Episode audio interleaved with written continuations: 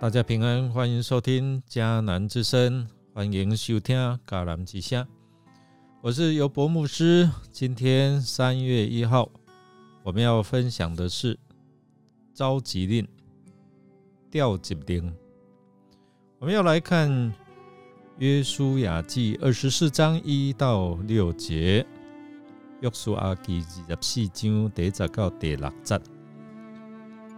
我们先来读今天的金句，在约书亚记二十四章第一节，约书亚在事件召集以色列各支族，他召集了长老、首领、审判官和官长，他们就都来到上帝面前。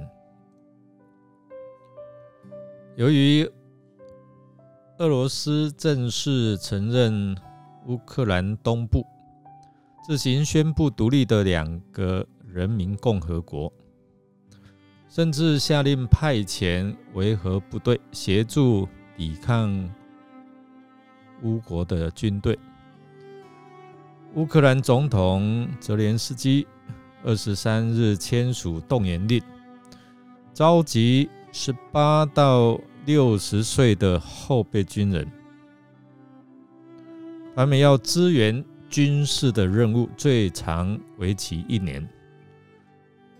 泽连斯基虽然强调这并不是总动员令，但乌克兰召集后备部队，显然是俄乌可能开战的最新信讯息。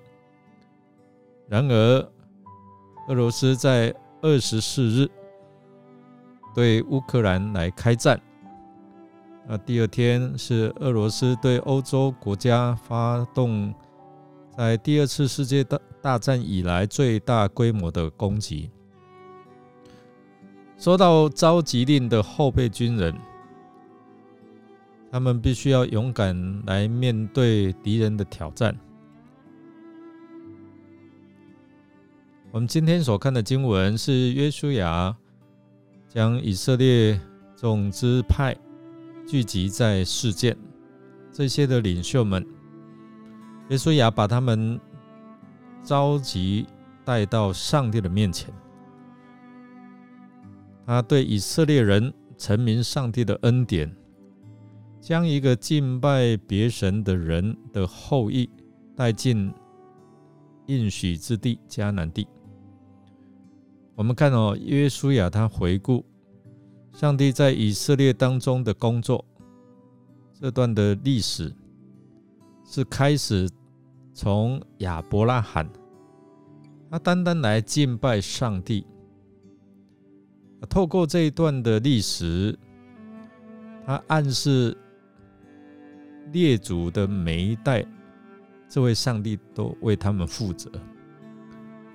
从头开始，一直到上帝在他们生命当中的每一件事件都在掌权，所以这里我们看到约书亚以带领来形容以色列人他们的历史，是上帝将他们的祖宗亚伯拉罕从大河那边带来，带领他。走遍迦南应许全地，那约书亚也将以色列的众之族聚集在事件。那事件在迦南的中部，是以色列人历史上的宗教圣地。我们会看到亚伯拉罕他进入迦南地之后，他最早就在事件向耶和华来足坛敬拜。雅各呢？他全家回到迦南地的时候，也在事件清除偶像。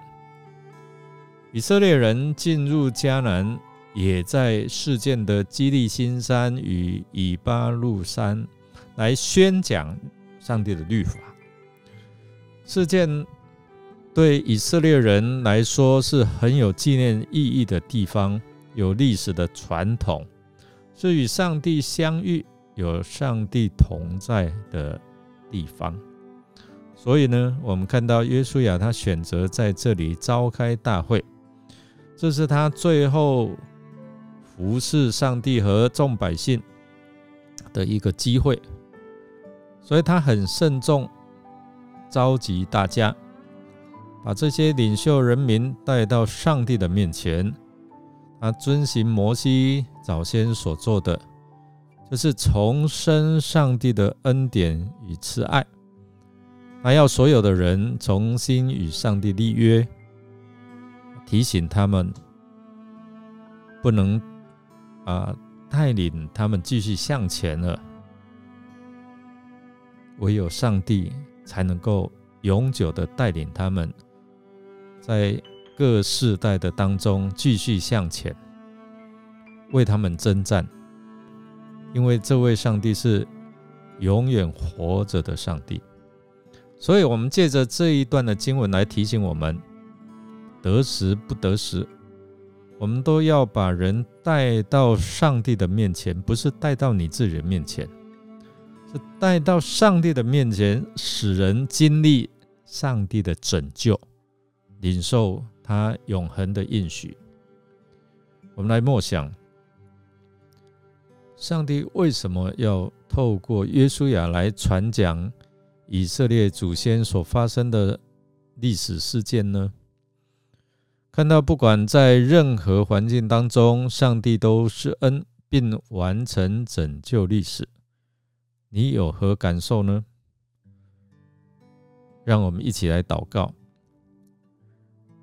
亲爱的天父，愿我能常常记录那些领受你恩典的时刻，并且能够明白我正参与在你带领的拯救历史当中，帮助我能够把我们周遭还没有信主的这些亲朋好友带到你的面前，得着。